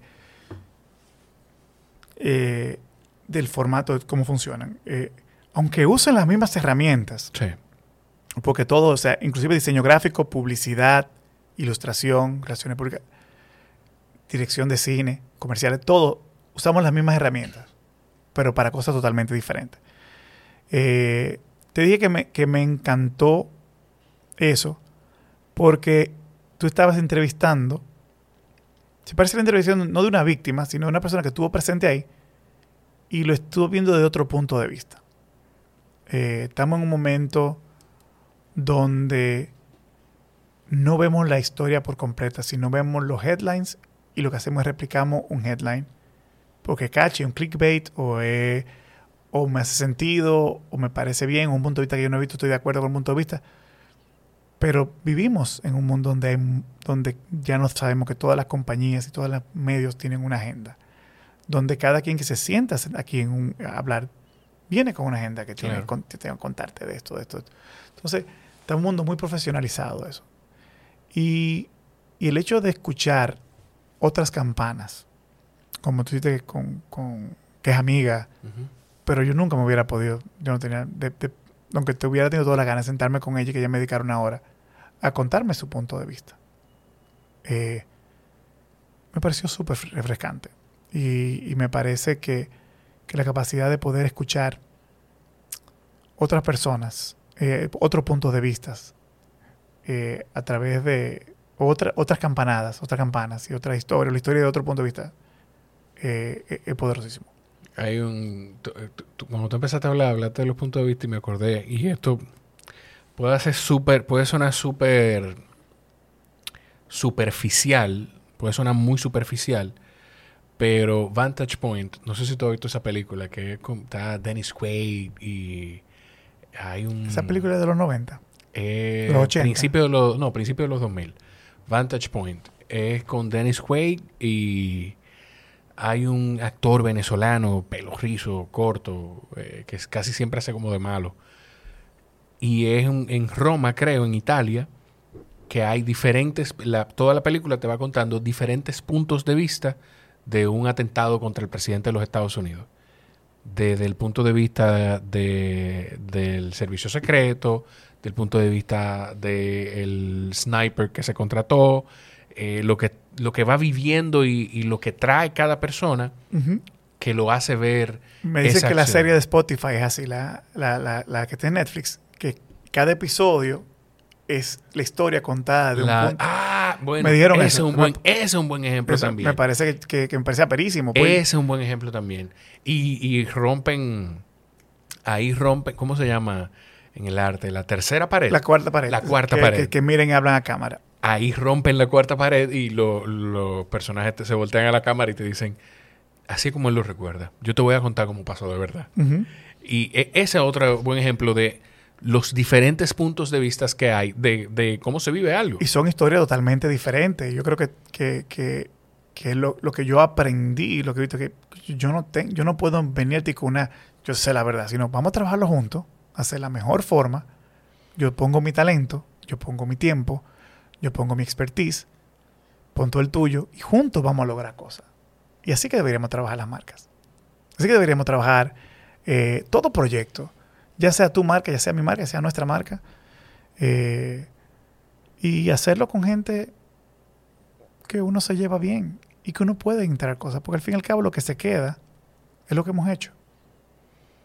Esa es una muy bonita forma de, de terminar la conversación. Sí, no, después podemos hablar de cuál es el portafolio de tu vida. Del portafolio de El portafolio de tu vida. cómo... Tú vienes aquí, haces cosas que tú dejas cuando te vas. ¿Cómo tú quieres dejar el portafolio de tu vida? Aquí, o sea... un poco- hay gente que deja, viene y deja una empresa, Sí. hay gente que, Sí, sí. que se lleva más cosas de lo que deja. Entonces, tu portafolio de tu vida es cómo tú vas a hacer que tú trajiste. Y puede ser algo muy sencillo Sí. Sí, sí, me, me gusta o muy eso. técnico. Me gusta, me, me gusta eso. Eh, Y puede ser algo que ni siquiera creaste tú. No, mira, mira, te, quiero contar el portafolio de vida de mi papá. Mi papá se llama Freddy Hanna. Eh, se, llama, se llamaba Freddy Hanna. Se llama Freddy Hanna. Igual que yo. Y fue, Eh. fue banquero toda la vida. Una pregunta. Eh, bueno, me imagino que sí, porque es un apellido libanés, entonces son Sí, una sí, sola familia. Sí, sí, sí, ¿Tú eres sobrino del doctor Hanna? Sí, ¿no? señor. Sí. Sí. Ah, bueno, yo conocí al doctor Hanna. años. Y, y mi papá fue banquero todavía, un gran banquero, uno de que sea los mejores banqueros, de, según me dicen, no sabía mucho de banca, del, del país. Su pasión era el béisbol. Y mi papá, en su tiempo libre, en su hustle, Ujú. ni siquiera era un job, era un hustle, o no un hustle, ni siquiera era su pasión, fue presidente toda su vida de lo que se llamó la Liga del Verano del Cibao, la Liga de Verano. La Liga del Verano se convirtió en el Rookie League y ha hecho y hizo su presidencia por veintipico de años hasta que murió.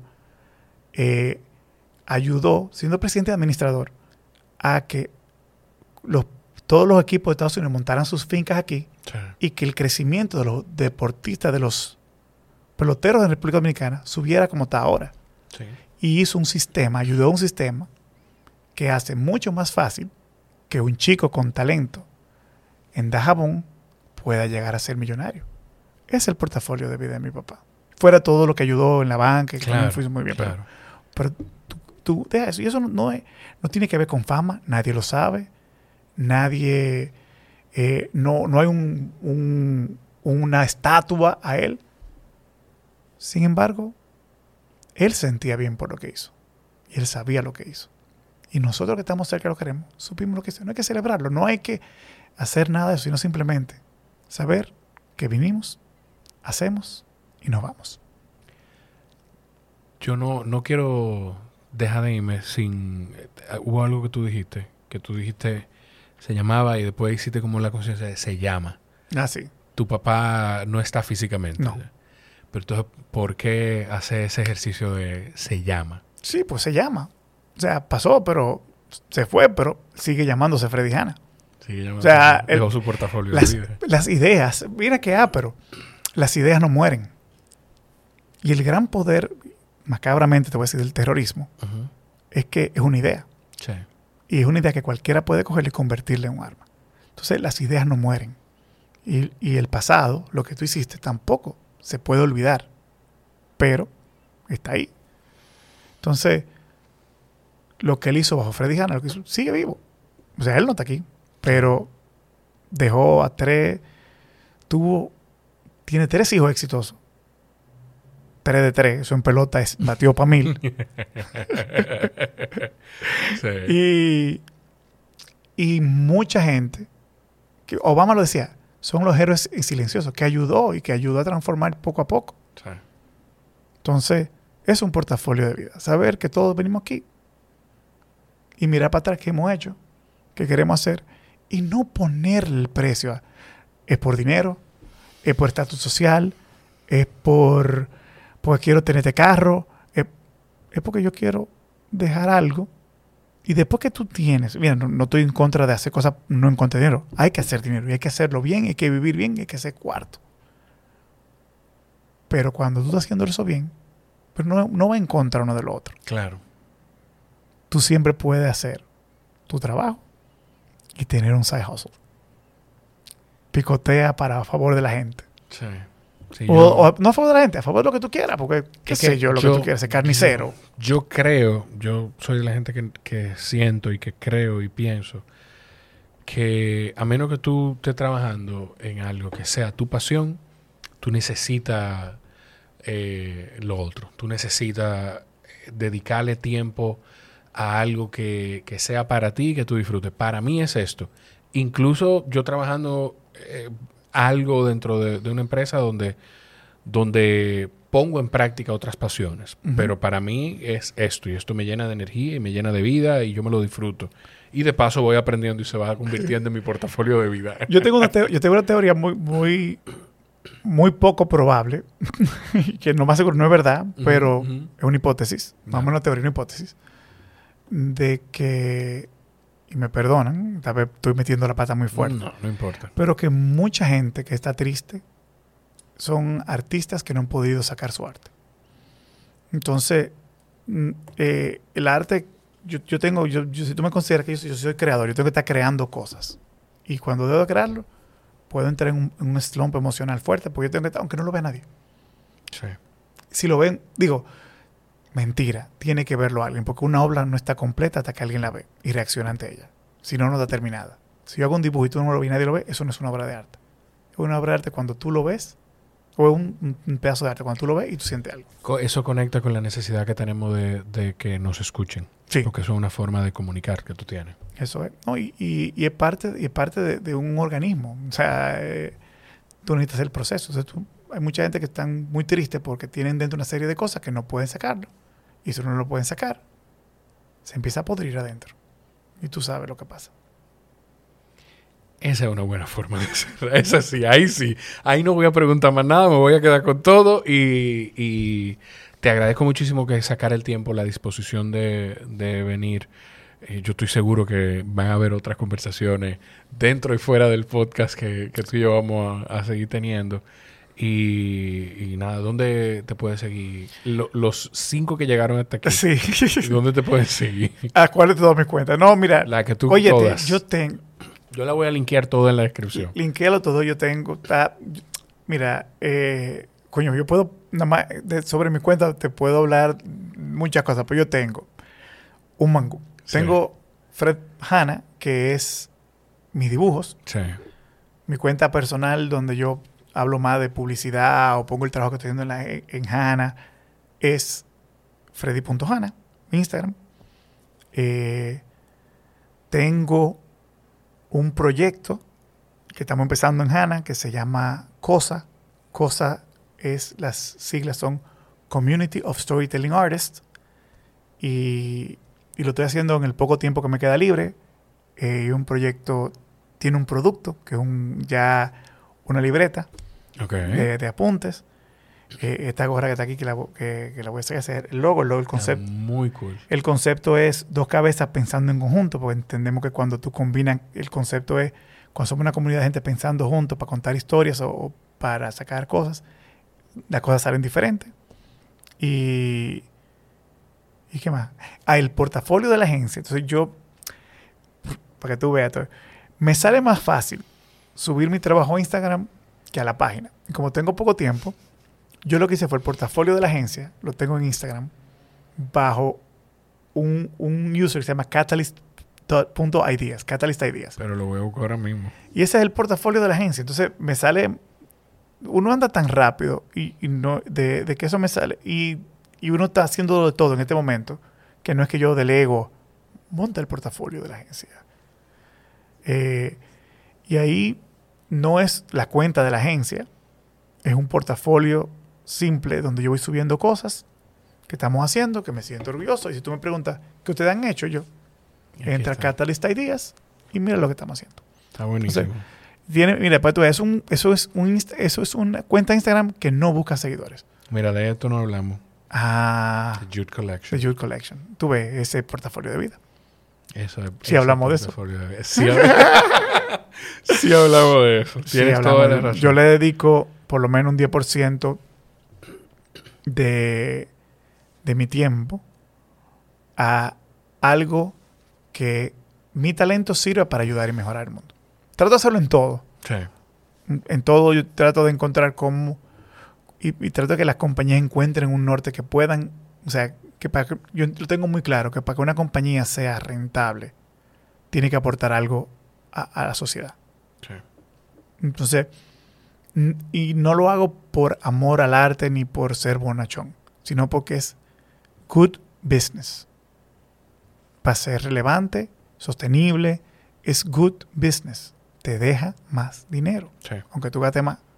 Hacer la cosa bien te deja más cuarto. Hacer la cosa bonita te deja más dinero. Entonces, es good business. Pero, como quiera, hay cosas que yo hago porque me gustan y no tienen ningún tipo de sentido como cosa. Y hay cosas que hago porque quiero ayudar, porque entiendo que un regalo, que todo lo que yo tengo es un regalo de lo que sea que creamos, es lo que me permite a mí llegar, porque el creativo que crea que todo se lo está inventando no es bueno, porque todo, hay cosas que te llegan y te, que tú dices, ¿y cómo se me ocurre esto? No tengo la menor idea. Claro. Y quiero ayudarlo para aportar para, para bien. Ese es mi, mi, ese es mi portafolio de vida. Eso, ese, ese es un gran portafolio de vida. Y estoy seguro que, que don Freddy, el banquero y el presidente de la Liga de Verano, eh, estaría muy orgulloso. Freddy, un honor. Gracias. A ti. A ustedes si llegaron hasta aquí y pues nada, también, y a- hasta los que no llegaron hasta aquí, también los quiero mucho. Nos escuchamos en la próxima. Bye bye. Chao.